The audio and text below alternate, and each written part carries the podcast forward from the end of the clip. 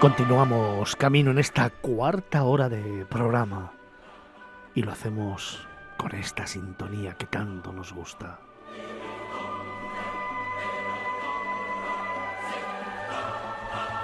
Acordes que nos van llevando a lugares recónditos del mundo.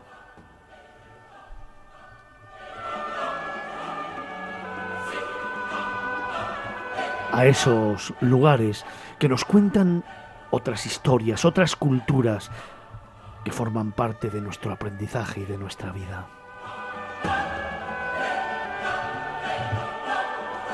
Acordes que nos rememoran siglos atrás y las raíces de nuestra historia.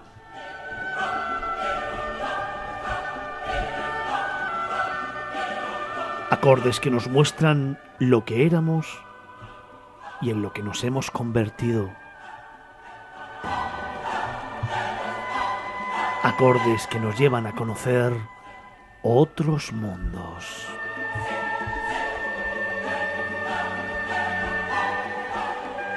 Hoy en una edición especial.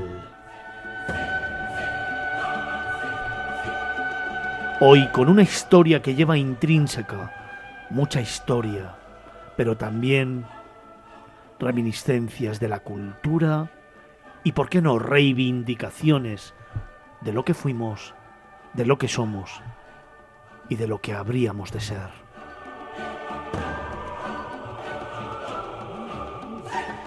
Hoy de la mano de Antonio Picazo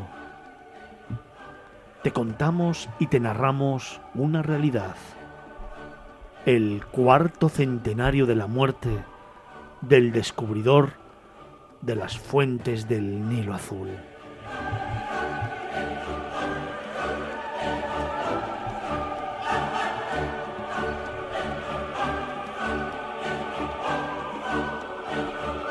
Y es que en este mes se conmemora el cuarto centenario de la muerte de Pedro Páez. Probablemente lo fue ayer, 20 de mayo, aunque hay otras voces que hablan del 21, del 24. No importa.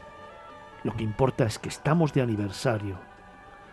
Y aunque lamentablemente hay que reconocer que se trata de una conmemoración injusta y triste, porque prácticamente nadie en España, y ya no digamos en el resto del mundo, recuerda o sabe algo de la figura de este español,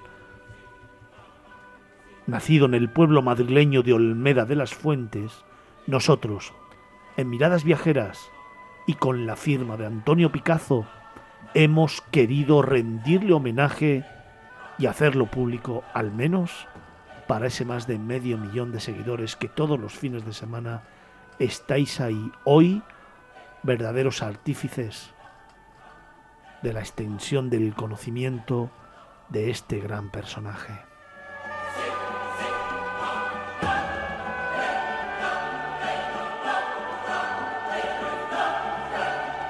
Como él escribía, te hablo de Pedro Páez, está la fuente casi a poniente de este reino, en la cabeza de un vallecito, y no parecían más que dos ojos redondos de cuatro palmos de largo. Y confieso que me alegré de ver lo que tanto desearon ver hace ya muchos siglos el rey Ciro y su hijo Cambises, el gran Alejandro y el famoso Julio César. Pedro Páez, Historia de Etiopía.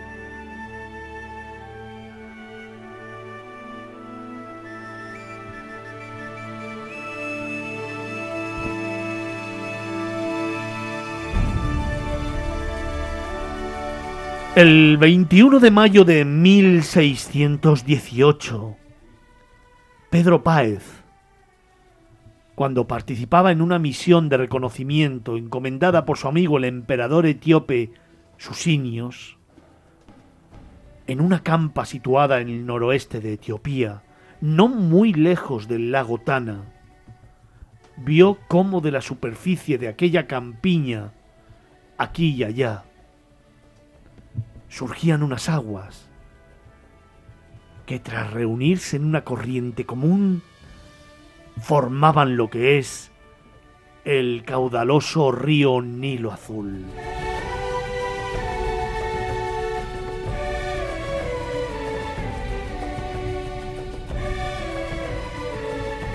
En ese momento, Pedro Páez había descubierto para Occidente uno de los orígenes del Gran Nilo.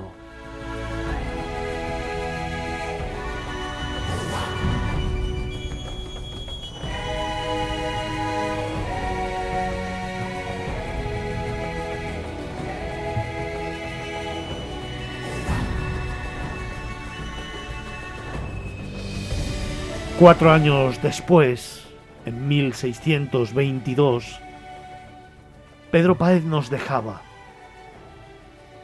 Pero sobre todo lo que nos dejaba era un legado único que hoy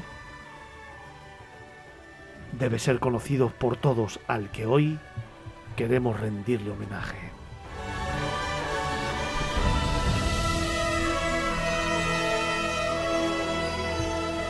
Y lo vamos a hacer de la mano de Antonio Picazo, de Mario Lozano Alonso, autor de dos libros relacionados precisamente con este personaje, con Pedro Páez y con Etiopía, y también con Venceslao Soto Artuñedo,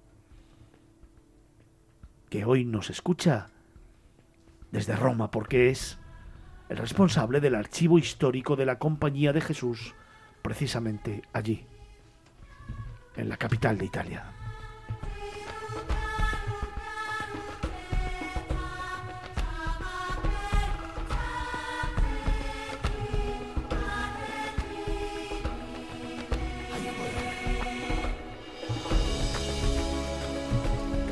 Antonio, buenos días. ¿Qué tal? Buenos días. Bienvenido de nuevo.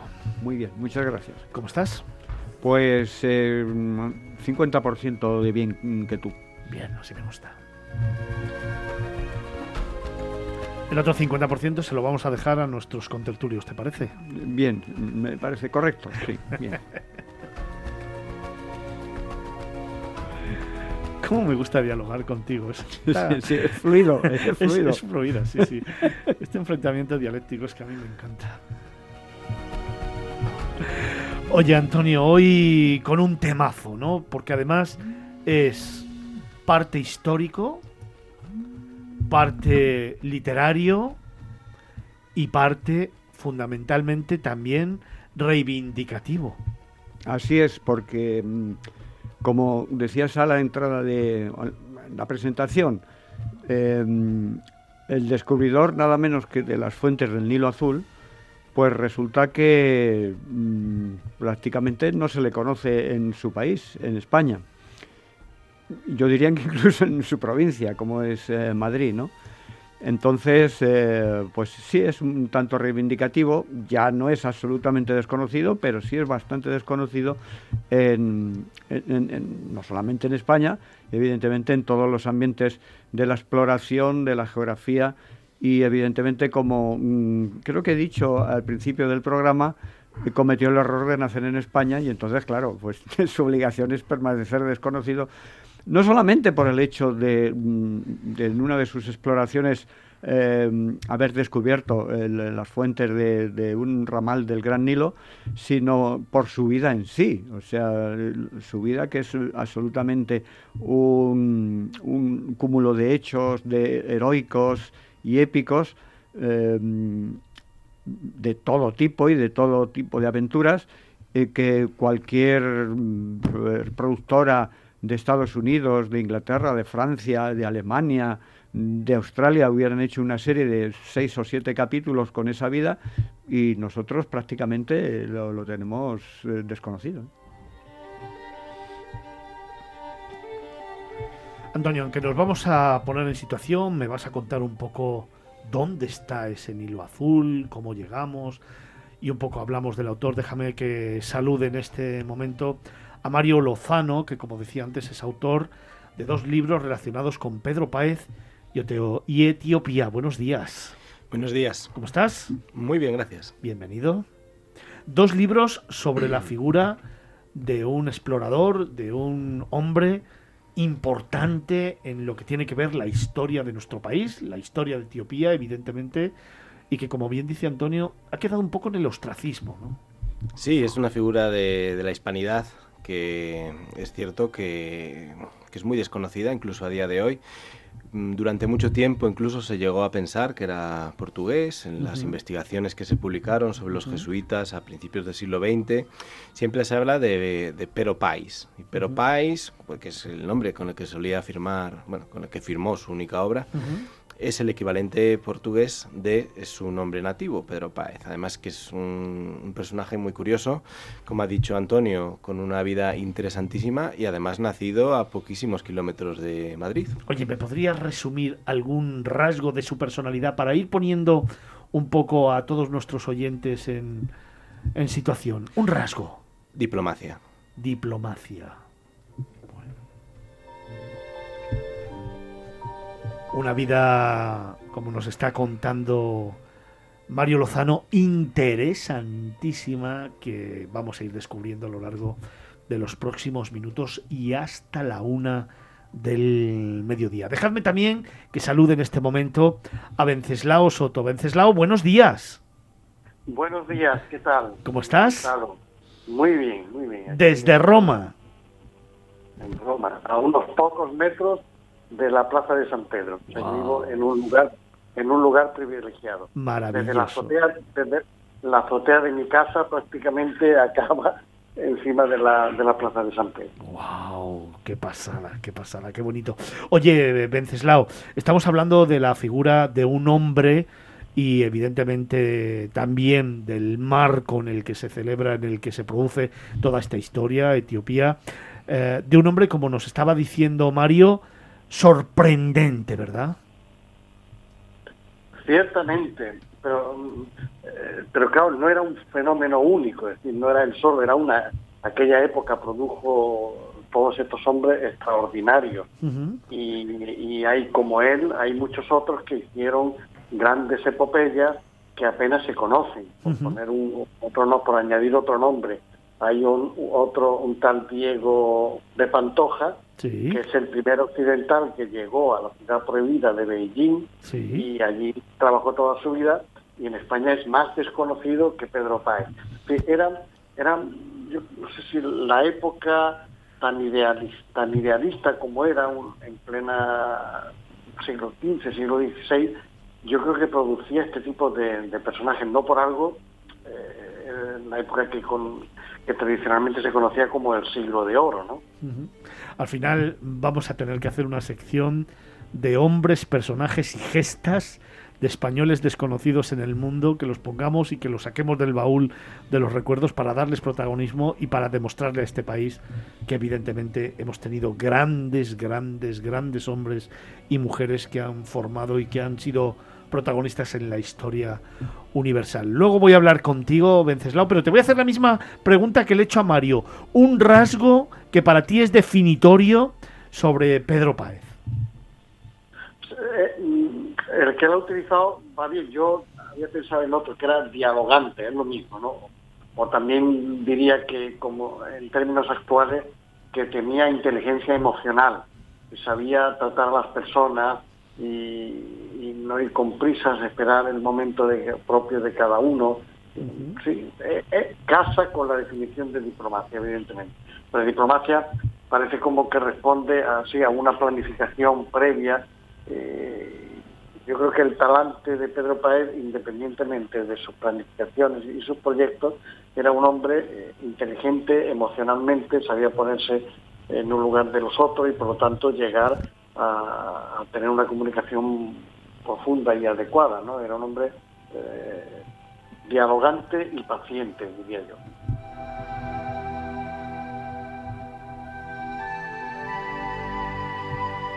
Antonio, ¿y toda esta historia dónde comienza, dónde se desarrolla? Pues comienza en, como hemos comentado, en, Olmeda de las Fuentes, que entonces se llamaba Olmeda de la, de la Cebolla. Cambió en los años 50 de nombre. Y entonces, eh, a partir de ahí, pues este, este, este hombre, este chico entonces, pues eh, con 20 años empezó mm, sus estudios. Él pertenecía a una familia, no podemos considerar una fila excesivamente rica, pero tenía ciertos posibles. Entonces, él estudió en Alcalá de Henares, en el Villarejo de Fuentes, aunque se, ha corrido la voz por ahí que estudió en Coimbra, cosa que ni está mm, comprobado, ni está, mm, vamos, él no estuvo eh, muy probablemente en Coimbra, y sí en Villarejo de Fuentes, y luego en, Belmonte, y a partir de ahí pues él ya fue solicitando eh, ingresó en la orden jesuita, aunque todavía no fue ordenado sacerdote, pero ya fue, porque él quería, mm, le iba la, la, marcha misionera, pero la marcha, digamos, de, aventura también. Entonces eh, se marchó a, Goa, fue enviado a Goa, y eh, porque pedía un destino, pues podía ser China, que podía ser India, y, pero mm, era necesario eh, mm, que se le trasladara, según las autoridades eh, jesuitas, pues entonces que se fuera a Etiopía, puesto que la misión de Etiopía pues estaba muy alicaída, estaba muy desgastada y se necesitaba que, una, una, inyección de vitalidad y Pedro Páez em, la, la, podía aportar. Pero ahí empieza solamente el principio de la gran aventura, ¿no?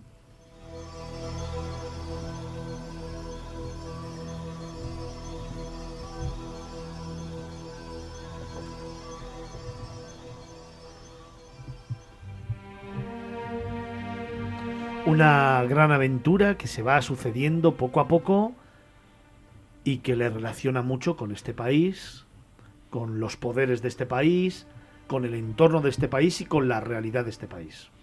Pues sí, pero más que nada es que cuando él se embarca, acompañado de otro misionero español, Antonio de Montserrat, pues es capturado por, los turcos.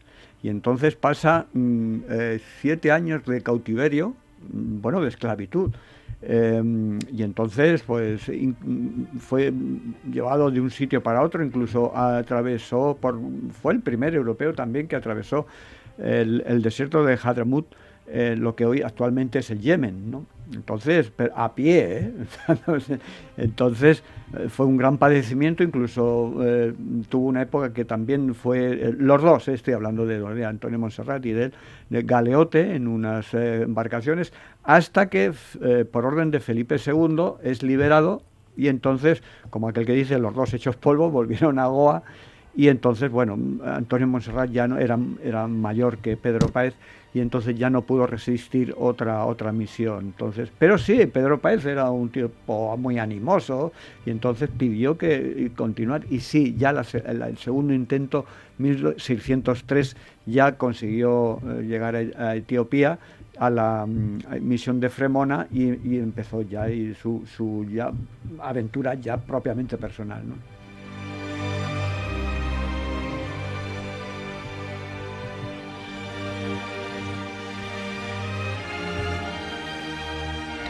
Una aventura personal que culmina precisamente con el descubrimiento de las fuentes del Nilo Azul. Del Nilo Azul, que por lo que estamos aquí reunidos. Eso es. Porque él, como buen jesuita, y Venceslao no lo puede confirmar, espero que le guste decirlo así, él en su labor misionera, eh, como hacían los jesuitas, siempre apuntaba a la cabeza.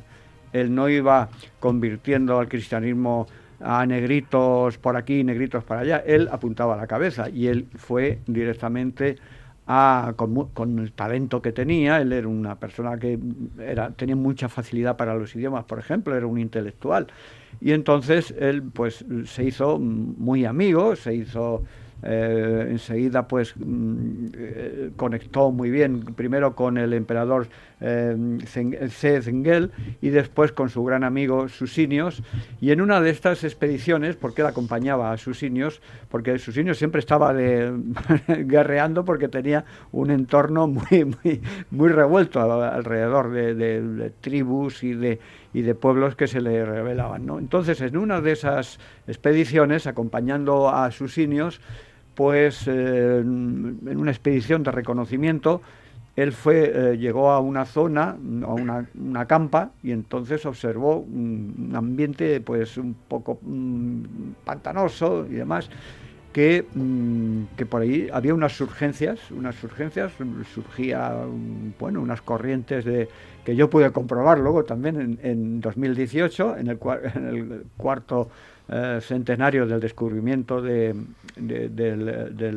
las fuentes del Nilo Azul, y efectivamente no, es muy poco visual, no, no, es un sitio especialmente... Sí es visual el ambiente, sí, porque están eh, los elementos estos del clero eh, cristiano ortodoxo, un copto etíope, que la verdad que tienen muy malas pulgas, yo tuve problemas con ellos, pero mm, efectivamente eh, se ríe, pues, no, entiendo por qué se ríe Fernando, ¿no? Porque mm, no solamente es con los curas con los que tengo problemas, porque con Becerra me llevo muy bien. Pero bueno, a lo, a lo que te digo... Doy fe de ello, ¿eh? bueno, menos mal. Pero sobre todo con el clero etíope, con eso sí que me llevo algo mal.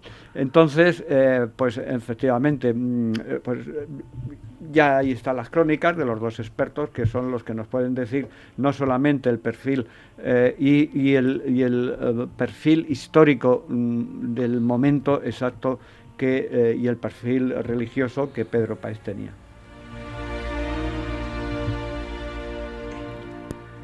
Oye, Venceslao, pues por alusiones voy a seguir contigo y te voy a preguntar precisamente por ese perfil personal de Pedro Páez. Cuéntanos. Eh, bueno, se sabe poco de, su vida antes de, hacerse jesuita, incluso de los primeros años, pero tenemos que situarlo en aquella época en la que los temas de la fe pues se vivían de modo generalizado muy comprometidamente, es decir, la sociedad era muy creyente, por lo tanto él también, y en esa sociedad muy creyente pues surgía gente que quería incluso un plus, entonces se apuntaban a instituciones para dar más de sí mismo. Y en este caso de Pedro Páez, pues se apuntó a una institución que entonces era, era nueva, incluso muy novedosa, que eran los jesuitas, se apuntó con deseo pues, de dedicar su vida a, lo que fuera dentro de esta institución. Pero incluso estando dentro, dio un paso incluso más adelante, que ya lo han indicado, que es pedir ser enviado a las misiones. Se conserva la carta por la que lo pidió y realmente en ella se ve un joven, pues con toda la motivación que supone la espiritualidad de San Ignacio, eh, con los ejercicios espirituales que ya había hecho, donde uno acaba con deseo de entregarse totalmente a, esa misión. ¿no? Entonces él pide eh, envíen a las misiones. Incluso eh, no era ingenuo, porque en la misma carta dice, aunque sé que eso puede conllevar el peligro de que pierda la vida, pero no me importa en absoluto, porque con la teología, la espiritualidad de, la época, dice, si Cristo dio la vida por mí, pues no me importaría darla a su vez por, Cristo. Y él pide en un principio eh, la misión de más oriental, de China o Japón, que eran, estaban, digamos, más, más de moda, también eran como más misteriosas, aunque a los españoles en principio les llamaba directamente la de América Latina.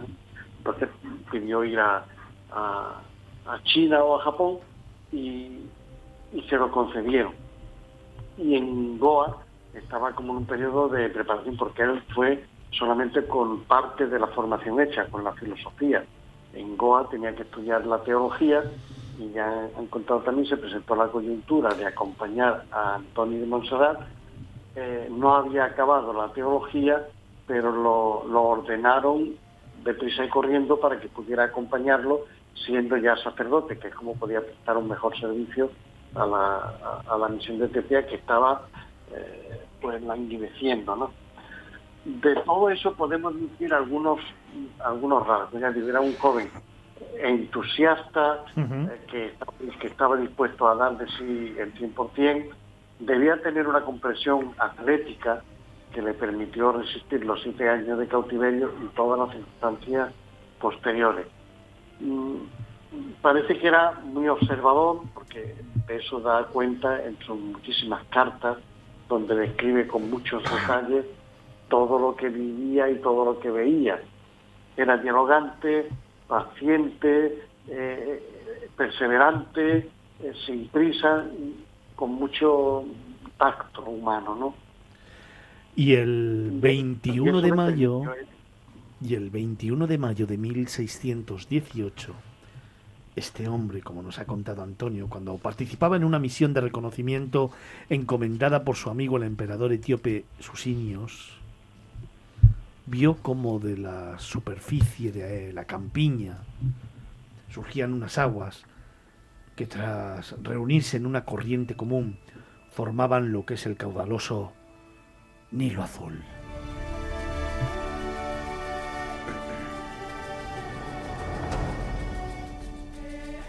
Mario, Pedro Páez había descubierto entonces para Occidente uno de los orígenes del Gran Nilo. Y a mí me gustaría preguntarte, además de este hecho geográfico, ¿qué importancia, qué relevancia tiene a nivel histórico la, el descubrimiento de las fuentes del Nilo Azul?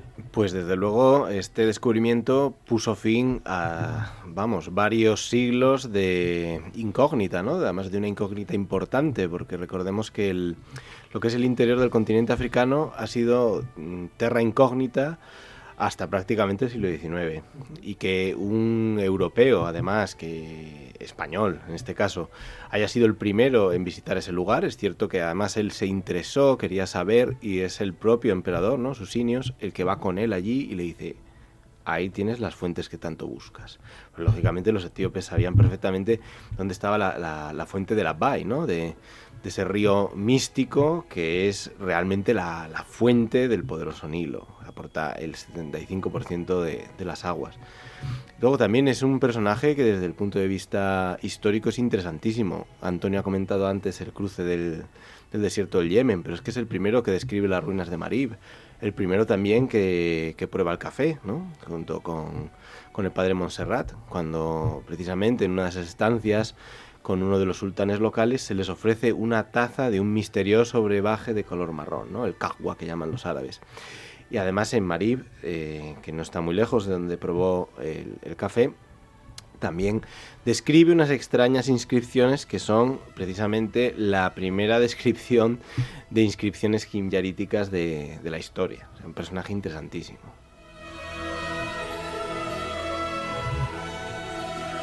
Oye, ¿qué queda de la presencia de este personaje en Etiopía? Él realmente pone los cimientos de lo que es la misión, ¿no? En la misión antes de Páez, como ha dicho eh, el padre Wenceslao, estaba languideciendo, literalmente. Se acaba de morir el último jesuita y lo que era la comunidad local, los Burtucán, ¿no? Esta raza mestiza entre lo portugués y lo etíope pues eh, estaban siendo atendidos por un clérigo de la India, que había sido enviado desde la India. Cuando llega Páez, él llega en un contexto de guerra civil, de la que sale victorioso uno de los tres candidatos que luchaban, que es Susinios. Y em, precisamente la labor de Páez es mm, lograr convencer a la nobleza de que lo ideal era abandonar las costumbres y la religión ortodoxa anterior y adoptar eh, la fe de Roma. ¿Por qué? Porque era más, ¿cómo decirlo? plausible instaurar una monarquía autoritaria al estilo de la de la monarquía hispánica de los Habsburgo en Etiopía que con, el, con la antigua religión ortodoxa. Y en ese sentido, Páez logra que Susinios declare eh, el catolicismo como religión oficial el 1 de noviembre de 1621, que es una fecha clave. Y ahí es cuando empieza el reino cristiano, vamos, el reino católico de Etiopía.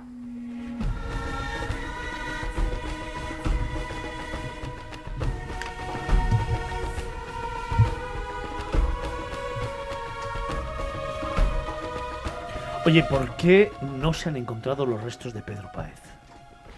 Muy sencillo, porque era el gran icono del catolicismo en el país. ¿no? En 1632 se decreta la reversión del, del catolicismo como fe oficial a la ortodoxia antigua por el nuevo monarca, ¿no? Eh, Fasiladas, cuando su padre muere, sus sinios, él, ante la situación de guerra civil entre ortodoxos y católicos, ¿no? Con las migraciones al lomo de fondo, decide que lo mejor es volver a la antigua fe, precisamente para evitar que la sangre siga siendo derramada en Etiopía.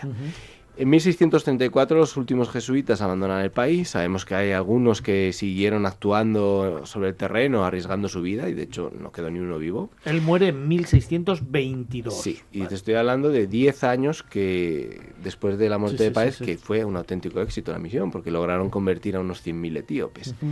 Y en 1634 son expulsados definitivamente los jesuitas de, de Etiopía. Etiopía. La, expulsión de los jesuitas es una marca de la casa, como seguramente podrá decir el padre Wenceslao.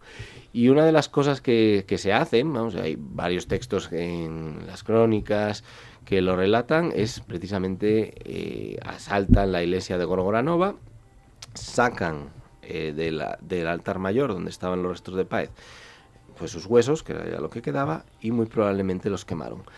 No lo sabemos a ciencia cierta, pero es muy probable que, existiera esa intención, ¿no? Y que probablemente fuese lo que... No se han encontrado, de hecho no se han encontrado. No, muy probablemente se sacaron de los restos. De hecho, cuando Víctor Fernández estuvo excavando allí, ¿no? Bajo, no apareció nada. No apareció nada. Y entonces, muy probablemente se sacaron los restos y se quemaron. Si se hubieran llevado a Goa, se habrían preservado, pero no ha sido el caso. aún nos estamos peleando por ver dónde están los restos de Colón.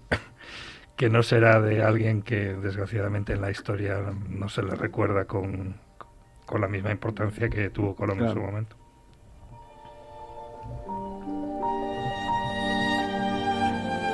Oye Mario, me interesa mucho preguntarte, tú que eres gran conocedor del personaje, que tienes esos dos libros sobre Pedro Páez y sobre Etiopía, ¿qué ha quedado en España? ¿Qué queda en España sobre la obra de Pedro Páez y más en concreto sobre el descubrimiento de las fuentes del Nilo Azul?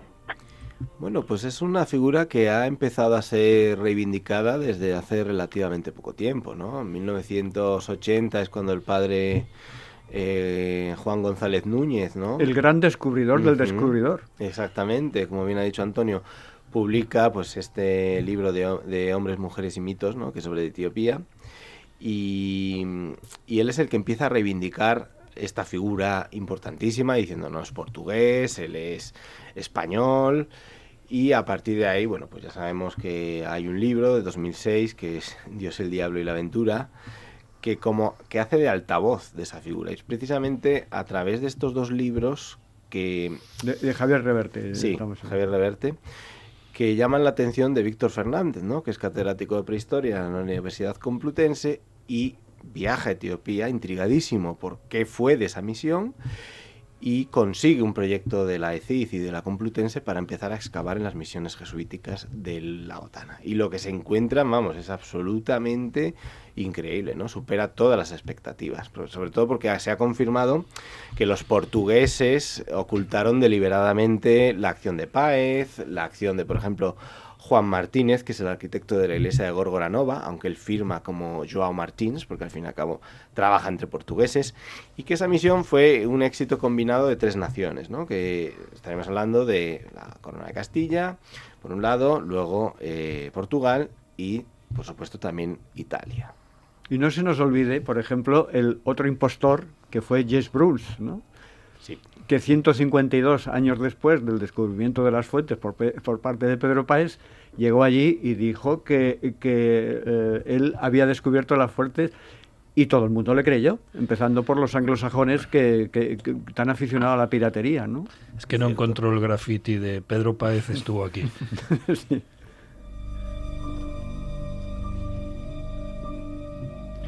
Venceslao, una figura como la de Pedro Páez, que entiendo que para la orden jesuita es absolutamente importante, inconmensurable, pero sobre todo que dejó una huella imborrable, adelantada a su tiempo y que adjetivado como nos has contado, diplomático, dialogante, paciente, entusiasta y observador, puso la piedra de una Etiopía diferente, de una orden y de una misión diferente, que además creo que llevó a tener algunas polémicas con otras órdenes religiosas, como por ejemplo con los dominicos. Bueno, él directamente no, porque él estaba, estaba lejos, pero, pero en parte él escribió la historia de... Uy, hemos perdido la, hemos perdido la conexión con Venceslao, que es eh, la persona que tenemos en Roma, en el archivo histórico de la Compañía de Jesús en Roma, Venceslao Soto Artuñedo, que conoce perfectamente también la figura de Pedro Páez, de la que estamos hablando en estos momentos, tanto con Antonio Picazo como con Mario Lozano Alonso, autor de dos libros relacionados con Pedro Páez y con Etiopía. Te preguntaba antes, precisamente, Mario, qué impronta ha dejado en España, porque nos estabas contando que bueno, que ahora empieza a reconocerse la figura, pero claro, aquí en España ya sabes lo que pasa, o tenemos muy claro de qué y por qué, o si no, cosas concretas. Bueno, pues el Ayuntamiento de Olmeda de las Fuentes ha reivindicado mucho su figura. En Belmonte, que es uno de los lugares donde estudió, también hay un graffiti dedicado a su persona. En 2018 se celebró el, cuarto centenario del descubrimiento, de las fuentes, ¿no? También en la Fundación Universitaria Española, pues eh, se publicó el libro de Pedro Páez, el que publiqué yo como homenaje precisamente a, su figura, ¿no? Después de tres seminarios en los que se resaltó, pues, no solo la figura de Páez, porque como bien ha dicho el padre Wenceslao, al fin y al cabo esto es una obra coral, ¿no? Son todos los jesuitas, sino ese impacto tan importante que tuvo la misión para Etiopía. De hecho, se crea un estado híbrido, una cultura híbrida que luego, sin, los jesuitas no se podría explicar el, el, estado gondarino, ¿no? que surge después de esa expulsión, porque al fin y al cabo Fasiladas expulsa a los jesuitas, pero adopta la idea de una capital fija, ¿no? Sus palacios tienen influencias precisamente de los castillos portugueses, pero también de la India. Los, muchísimos artesanos y arquitectos de la India, de la Goa, de, la Goa portuguesa, participan. Claro, participaron con los portugueses y construyeron puentes, construyeron, eh, contribuyeron a construir catedrales, iglesias y muchísimos edificios por todo el país. Estamos celebrando precisamente hoy ese cuarto centenario de la muerte de Pedro Páez, el descubridor, el 21 de mayo de 1618 de las fuentes del Nilo Azul. Y ya hemos recuperado la conexión con eh, Venceslao Soto del Archivo Histórico de la Compañía de Jesús, eh, que está en Roma en esa posición privilegiada frente al Vaticano y que nos estaba contando precisamente y al hilo de lo que ahora nos comentaba Mario, que Venceslao, la figura de Pedro Páez, evidentemente deja una impronta fundamental en los jesuitas en el cambio de Etiopía y te preguntaba por esos conflictos con otras órdenes religiosas con los dominicos. Sí, eh, con los dominicos, hubo un dominico, Urreta, que conoció a un etíope en Valencia, este etíope después vino a Roma y tal, habló mucho con él y, captó todo lo que le contaba, pero lo que le contaba, mm, yo supongo que debido en parte a la mentalidad etíope, que no era como ya entonces era en Europa, con una cierta característica de cientificismo, de cientificismo ¿no? Entonces, este etíope eh, le transmitió que se llamaba el etíope Joao Baltasar, transmitió muchas, muchas leyendas, muchos mitos, tal, y fue el primer escrito que de, Etiopía se conoció en, Europa. Y en parte para, para contradecir estos mitos y estos, estas falsas noticias, es para lo que eh, Pedro Páez escribió su historia de Etiopía.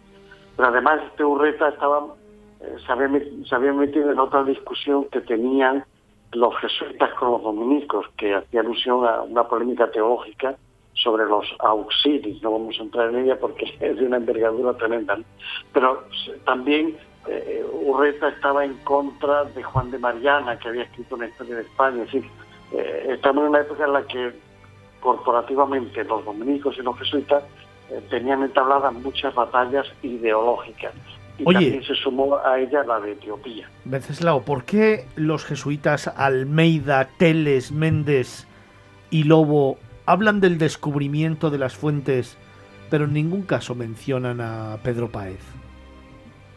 Bueno, el contexto, tenemos que tenerlo en cuenta, era el de la integración de las dos coronas de Portugal y de Castilla o España en, bajo el mismo rey, con Felipe II, ¿no?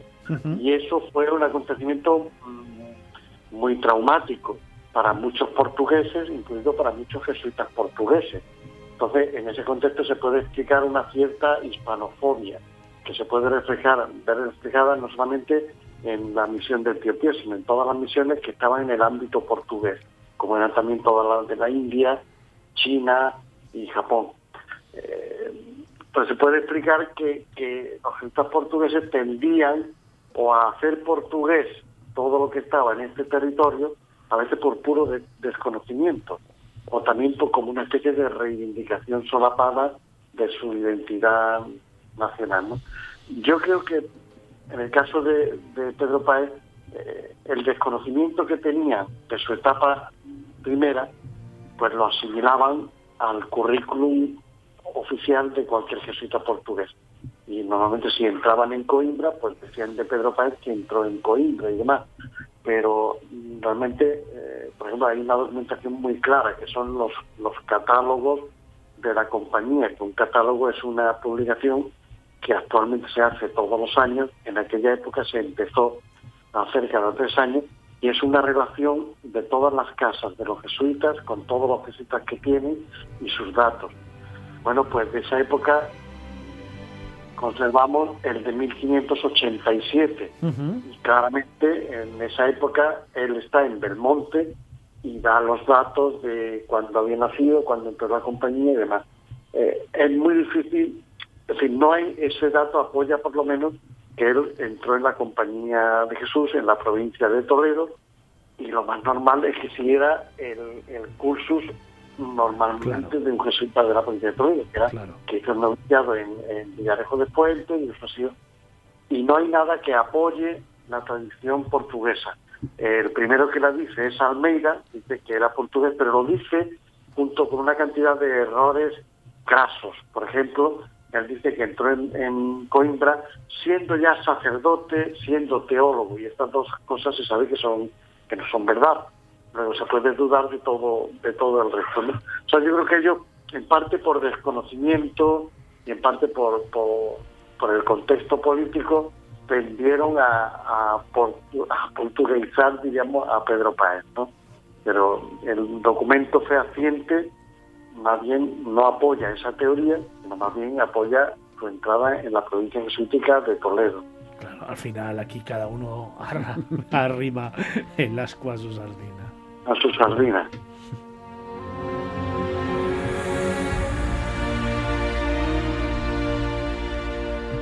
El caso es que es nuestro. Es de eh, aquí, eh, es, de Madrid, es español. Y, cuando se descubre las, las fuentes del Nilo Azul, em, los portugueses pueden decir todo lo que, quieran, lo que quieran, pero Portugal pertenecía a España. Sí, señor, ahí está. Carlos, a mí me resulta muy curioso, aquí hemos hablado en la sección de Patrimonio de la Humanidad de Goa. Es verdad. Eh, cuando yo estuve allí me quedé absolutamente impactado por la magnificencia de esas ruinas, de esos edificios maravillosos. Me resulta muy curioso que esos mismos jesuitas que fueron tuvieron un gran éxito con la implantación de, las misiones allí. De hecho, Goa fue portuguesa hasta 1961, cuando ya India era un país totalmente independiente, ya se había hecho la partición con Pakistán y ya no tenía nada que ver con, los británicos. Eh, que esos mismos jesuitas que fueron destinados a Etiopía, en Etiopía desgraciadamente no, no, no, no tuvieron ese éxito, por lo menos eh, no ha quedado en el tiempo. Tal. ¿A qué creéis que fue debido? Bueno, Mario nos lo puede decir perfectamente. Yo, creo que lo sé, pero Mario nos lo va a decir mucho más esquemáticamente, mucho mejor. ¿no?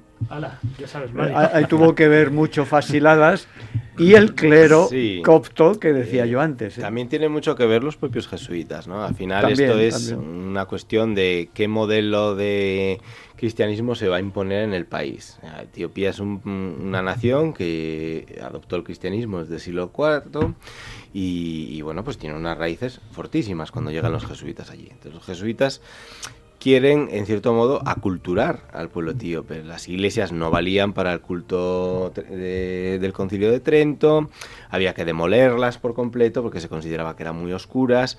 Por supuesto, muchísimas tradiciones pues eh, eran consideradas como absurdas, como la circuncisión, que es común entre los cristianos etíopes, o por ejemplo la prohibición de comer cerdo, que también es algo que se lleva a rajatabla, de las pocas eh, ramas del cristianismo que sigue con estas eh, prohibiciones que son más propias del Antiguo Testamento.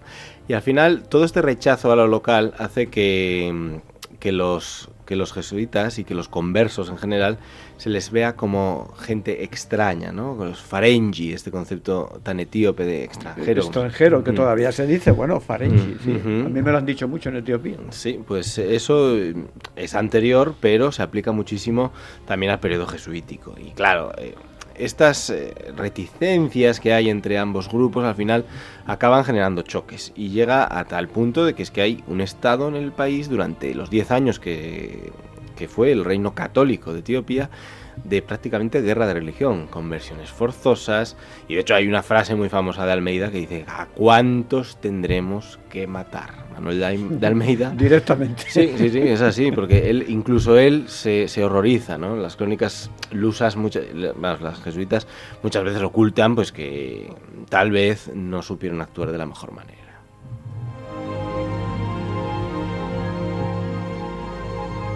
Te recuerdo que estamos hablando con Antonio Picazo, tertuliano del programa, con Mario Lozano, autor de dos libros relacionados con Pedro Páez y Etiopía, y con Venceslao Soto Artuñedo, que fue el director del archivo histórico de la Compañía de Jesús en Alcalá de Henares y que actualmente forma parte del equipo del archivo histórico de la Compañía de Jesús en Roma, además de ser doctor en historia, licenciado en psicología, bachiller en, teología y una persona de la que junto con Antonio y con Mario estoy aprendiendo un montón.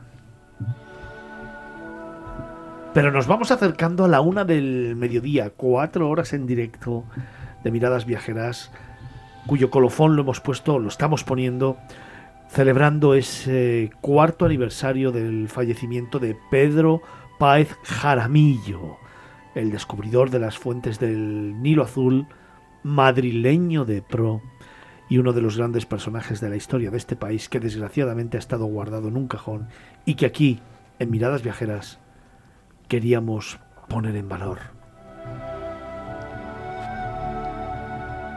Mario, vamos a ir terminando, pero a mí me gustaría una última reflexión, un mensaje para poner en valor la figura de Pedro Páez, para que ese más de medio millón de seguidores que tenemos nos escuchen y empiecen a difundir el mensaje.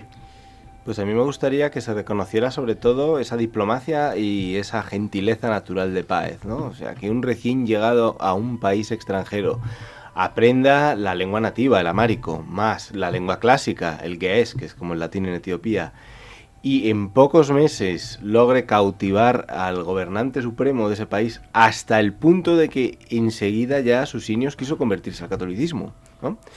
Y Páez, eh, que es una persona que vamos, era una persona increíblemente prudente, le pidió no, porque ya sabes lo que pasó con tus antecesores, ¿no? Todavía no. Es que no hemos hablado de eso, pero también daría para otro programa. Y lo que hizo fue eh, decirle, vamos a ir poco a poco, vamos a crear un partido de gente favorable al catolicismo en el país y cuando ya veamos que las cosas están con un una cierta madurez ya sí que ya tengan pues eso una cierta base católica ya podremos hacer la declaración del catolicismo. Yo creo que eso es propio de muy pocas personas no entonces esa, esa sagacidad de Páez me parece que es increíble Venceslao, una última reflexión breve sobre Pedro Paz y un mensaje para enviar a todos los oyentes. Yo insisto en su capacidad de, diálogo, que no es que él la inventara, es muy propia también de, las visiones de los jesuitas, de intentar dialogar con las culturas locales eh, en, todos los sitios donde iba. Eso se puso más de evidencia en China, por ejemplo. Eh, pero esto, esto ya está incluso desde las primeras instrucciones que San Ignacio dio a los primeros misioneros que iban a Etiopía, otro español, Andrés de Oviedo. Ya le decía todo esto, eh, eh, no ir avasallando, no ir rompiendo ni tirando cosas, sino aceptando todo lo, que se pueda aceptar de la cultura local. Pero claro, había un problema doctrinal, que era el de la, fe copta, eh, que si que por razones religiosas y políticas querían unirse o tenían que unirse con Roma y con Occidente, tenían que renunciar a esa fe copta y ese fue el gran escollo, porque esa fe copta estaba tan metida en la identidad propia de, un etíope que, les costaba mucho renunciar. En el fondo hay un problema cultural y filosófico. Eh, tengo que explicar algo, aunque sea rápidamente. Lo que separaba a los coptos es que ellos no... Eh, el problema de cómo reflejaban aquello de que Jesús es verdadero Dios y verdadero hombre. Ellos lo expresaban con conceptos filosóficos distintos de los de Occidente. En Occidente se expresaba diciendo que Jesús tenía las dos naturalezas, la divina y la humana, en una sola persona. Pero eso para los etíopes no habían tenido el desarrollo filosófico correspondiente y les sonaba a un politeísmo, eso de dos naturalezas no lo entendían.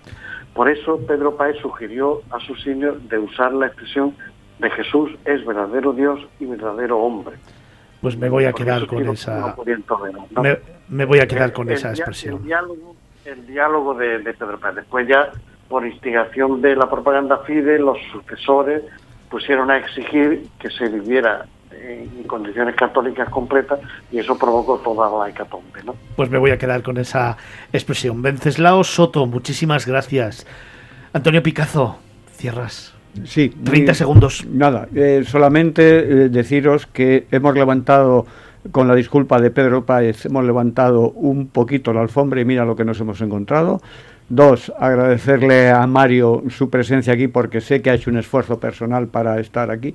Y también a Venceslao recordarle lo emocional y emocionante que fue cuando me enseñó las cartas manuscritas de hace 400 eh, años en el archivo de Alcalá de Henares las cartas originales escritas por Pedro Páez. Pues me quedan 20 segundos, el tiempo suficiente para recogerle el guante a Mario, darle las gracias y decirle que hacemos otro programa.